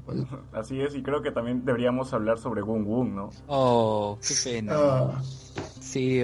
Sufrimos más por Gun Gun que por el mismo Rico. No, yo, mira, yo no he visto la serie, la primera vez que la veo y ese personaje, Boom Boom, me, me enterneció mucho. Y no dice nada, Gun Gun es simplemente puros gestos y, y te dice más que toda la actuación de Rico en este. Es, es, es Toda la actuación Groot, que Daenerys en, eh, en toda la serie. Toda la actuación de Daenerys. es tipo Sí. un Groot, pues. Tú, tú sientes afinidad con este personaje que, o sea, tiene tanta fuerza, todo, pero a la vez como que te enternece. Es que, es que más que más que ser un personaje como que tierno, es, es un personaje noble. O sea, sienten la Exacto, nobleza en exacto. él. A tal punto que, por ejemplo, su muerte es con él sabiendo que va a morir, pero se va a ver así con todo contra el portón de Invernalia para poder abrirle paso al, al- al ejército. Él sabe que en cuanto entre lo van a empalar. Gun Gun se, se inmoló por, por todo, por la humanidad, porque es, él no es su raza, o sea, él es un gigante. ¿Qué motivas? ¿Qué, qué, qué tanta motivación tuvo como para llegar a ese extremo? Siempre me pregunté ese hoy día. Bueno, se supone que él es, ya es el último de su raza. Así es. Entonces, este, bueno, tampoco creo que haya tenido muchas muchas esperanzas en reproducirse, así que y y Boom termina uniéndose eh, por, por los libros básicamente, eh, termina uniéndose al grupo de Jon Snow para hacerle frente a los a los gigantes blancos que son los que han terminado, los que han exterminado su raza. Y por un tiempo Claro, pero ahí tendría más sentido pelear contra los caminantes blancos que meterse en una mecha entre humanos. Es que ahí tienes da- da- ahí entra el, el punto de vista estratégico, que sí se desarrolla en los libros. ¿Por qué es importante que Jon Snow recupere Invernalia? Porque Invernalia es el gran fuerte para poderle hacer eh, pare al avance de los este, de los caminantes blancos una vez que, que puedan atravesar el muro. O sea, Invernalia O es sea, como sí, claro, lo, lo, lo llegan a mencionar en la serie, pero o sea, si no ganamos esta batalla, vamos a perder la gran batalla contra los, los muertos. ¿no? Pero es como que, ¿por qué no se haces a Ghost entonces? Es que no puedes matar a Ghost. eh. Ahí, ahí sí lo- los fans te iban encima. Pero si tenías toda esta mecha, usa tu perro gigante también, ¿no? Bueno, sí, eso es cierto. A mí me llamó la atención que no aparezca Ghost en la batalla. No había plata para los CGI, ya se gastaron todo en los extras. Ya mucha plata. Sí, ya. Sí. Al menos al final, pues, ¿no? Que Ghost se lo coma, güey. O sea, junto con los abuesos. Ahora, eso, eso por ejemplo también es otra cosa cliché que mencionó Luen, que es esa escena final recordó a tantas otras escenas donde siempre usan al perro hambriento para acabar con el villano. Y es como que, Claro. que es un simbolismo de la traición, que son mis perros, pero como yo los he tenido de hambre, al final me van a terminar atacando. Además, ah, muy, muy muerte poético, ¿no? Él tanto que mataba Muy a la gente sin que, plumas. que mataba tirándole los perros, ahora él muere así, de la misma forma. Claro, lo que Arturo, Muy gallinazos sin plumas. Sí, lo que Arturo mencionó era con respecto a esta película que protagonizó Zoe Saldana en 2011, que era colombiana, que ella interpretó el personaje de Cataleya, que mataron a su viejo en Colombia, luego buscó venganza, se volvió una asesina y todo ese rollo. Y al final encuentra al pata que mató a su viejo y ella arma todo un plan, todo. y al final el pata termina en un en una camioneta. Cataleya lo llama, eh, le dice, le dice, aló Omar, no, habla Cataleya y le dice en inglés, pucha, que no sé qué cosa. Luego voltea el pata a los perros de Cataleya, no al, como en este caso. Y Cataleya simplemente en el celular dice it y se lo comen al pata. Yo le escribí a Arturo, es, yo tenía un mejor recuerdo de esa escena.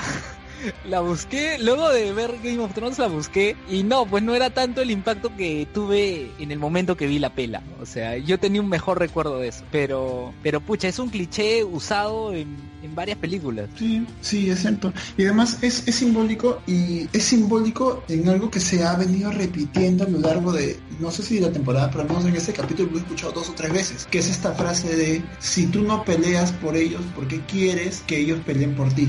Se lo dice este Gusano Gris a los soldados que están acompañando a, lo- a los de, me parece que era la arpía, cuando están en la torre frente, con Dan- frente a Daenerys. Lo menciona Gusano Gris, se lo menciona Jon Snow a, a Ramsey y esto de acá termina siendo un simbolismo de eso.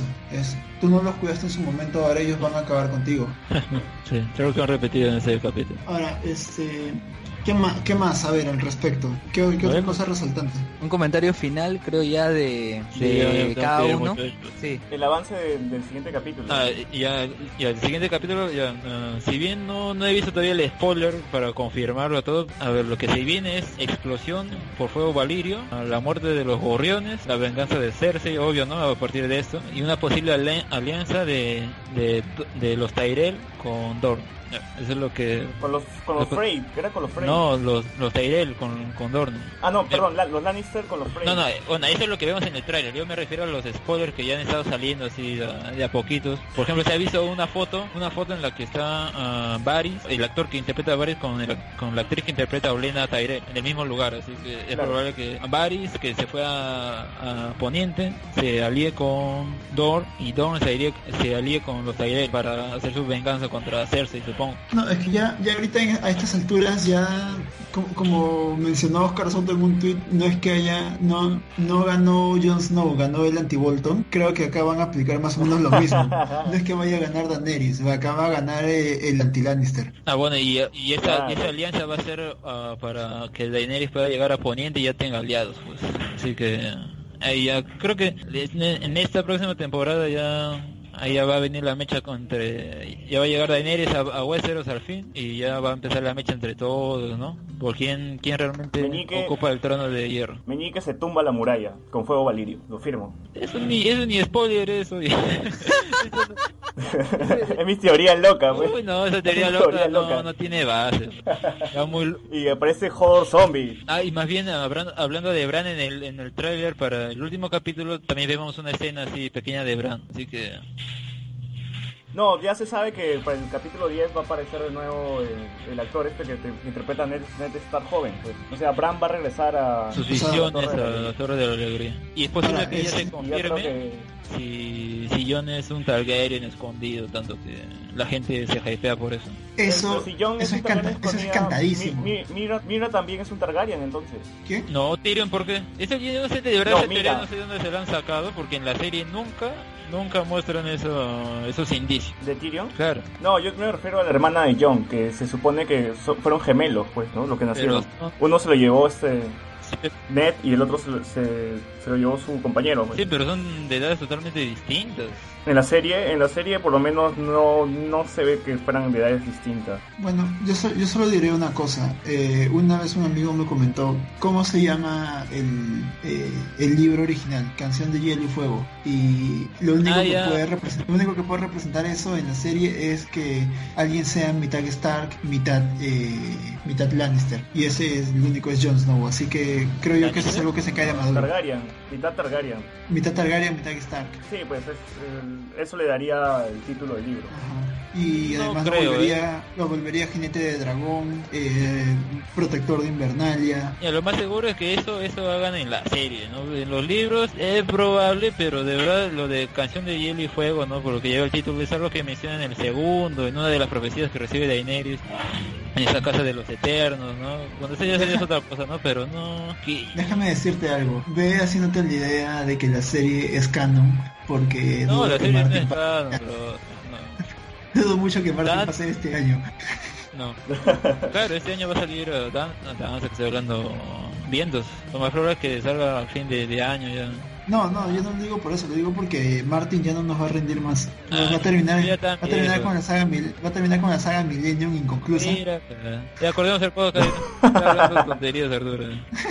Ey, y ahí salió una noticia que, que Stephen King está apoyándolo para terminar su último libro, ¿no? Ah, pero mira, este, este año sale Vientos, cinco años después recién va a salir Sueños, así que Sueños de Es que, primavera. es que- es que escúchame, es que, o sea, hay gente que le que que no, que la sé, que la que el libro es mejor porque el libro va desarrolla mejor, o sea, sí es cierto que la serie omite muchos puntos de los libros, pero también dense cuenta de que en los libros Martin ha creado un universo tan grande que ya no sabe qué hacer con él, y por eso es que cada cierto tiempo tiene matanzas y purga de personajes alucinantes porque precisamente ya no sabe qué hacer con un universo tan grande que es el que ha terminado creando. Y por eso mismo es que se está demorando en, en terminar los libros, porque no, no encuentra la forma de encaminar las historias. Posiblemente ya se le fue de las manos. Sí, se le ha escapado totalmente. O sea, Claro, uno de los No. problemas es el nudo de, de Mirin, que es donde se reúne Tyrion, Quentin, Victarion, Daenerys, así que eh, y, y ese es uno de los problemas de- del libro. claro, y que a eso sí me parece, por ejemplo, la serie muy inteligentemente lo está trabajando en base a, ok, Tarion con este, con... Lo omiten y, Está- y- claro, y lo, lo omiten, lo omiten y los están juntando simplemente por causas en común. Unos quieren acabar con los Lannister, otros quieren eh, recuperar Poniente y sacar a, a quien está ahí en el poder, eh, los otros quieren proteger Westeros eh, de los de los caminantes blancos y por puntos en común es que simplemente van a terminar haciendo una alianza y poniendo a uno de ellos como, como rey de rey de Poniente. O sea, lo están, han hecho una reducción política que me parece a mí bastante acertada para las limitaciones propias de una adaptación televisiva. Claro, lo han ha recortado ju- justamente para ya volver a lo central, ¿no? Y más que todo ya veo que también se están centrando en lo que la gente quiere también, pues, ¿no? Bueno, muchachos. Puro, fan, puro fanservice. Sí. Puro fanservice. Bueno, muchachos, ahora sí cerramos este tema de Game of Thrones, que ha estado interesantísimo. Y leemos raudamente los comentarios que nos han dejado en el grupo de Hablemos con Spoilers en Facebook. Búsquenos, Hablemos con Spoilers. Y a ver, tenemos Juan Víctor Ramos Contreras, un saludote a mi suegro en su día, ¿verdad? Día del Padre, un saludo a todos los padres. Peter Balivian se dejó llevar por la imagen que puse, que es eh, la de la de Luke y Darth Vader, el tradicional Yo soy tu padre, y dice Star Wars, las vi tanto de niño en Canal 2, cuando era lo único para ver, que terminé odiándola. Traté de darle chance a episodio 1, 2 y 3, y peor, perdí toda esperanza en la fuerza. Y si no van a hablar de Star Wars, ignoren este comentario, y solo digan saludos. Igual ya leí el comentario. Henry Córdoba Muñoz, saludos a todos los miembros del grupo que son padres y a los que como yo algún día queremos serlo, a los que no, pelotas. y el emoticon de Pac-Man. Manuel Ignacio Salazar Ordóñez, el clásico momento de Luke, yo soy tu padre, todo un spoiler en su momento. No había estrenos mundiales y en Perú ya se conocía hacía tiempo el final del Imperio contraataca. A su madre. Y el último comentario de César Vilches Obregón, ¿quién será César? No, mentira.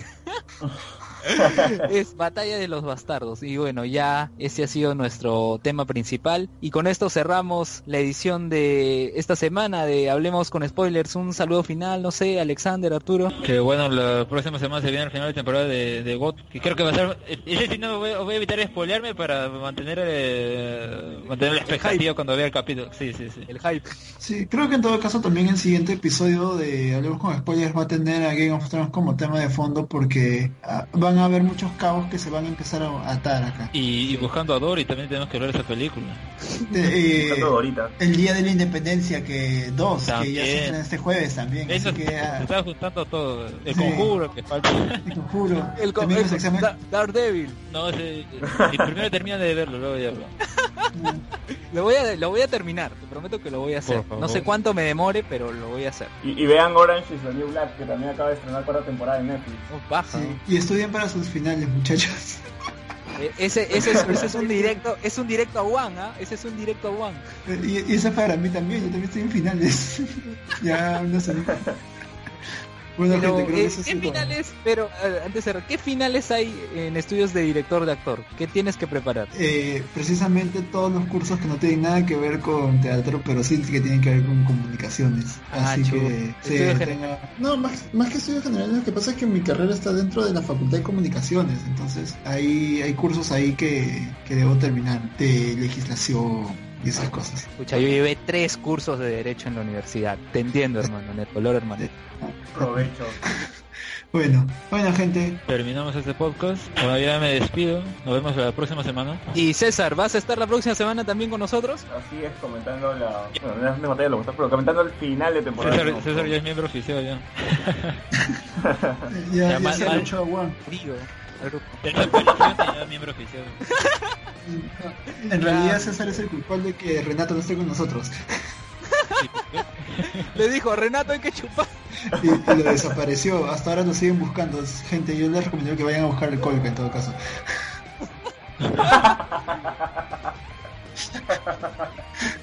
Ya, ya con Es esto una película hay de que terror. ver- sí, ya con esto hay que ver de hacer las grabaciones ya en persona, otras cosas también para el grupo y para este podcast. Ahí está. Bueno, gente, adiós. Nos vemos. Chao. Hasta luego.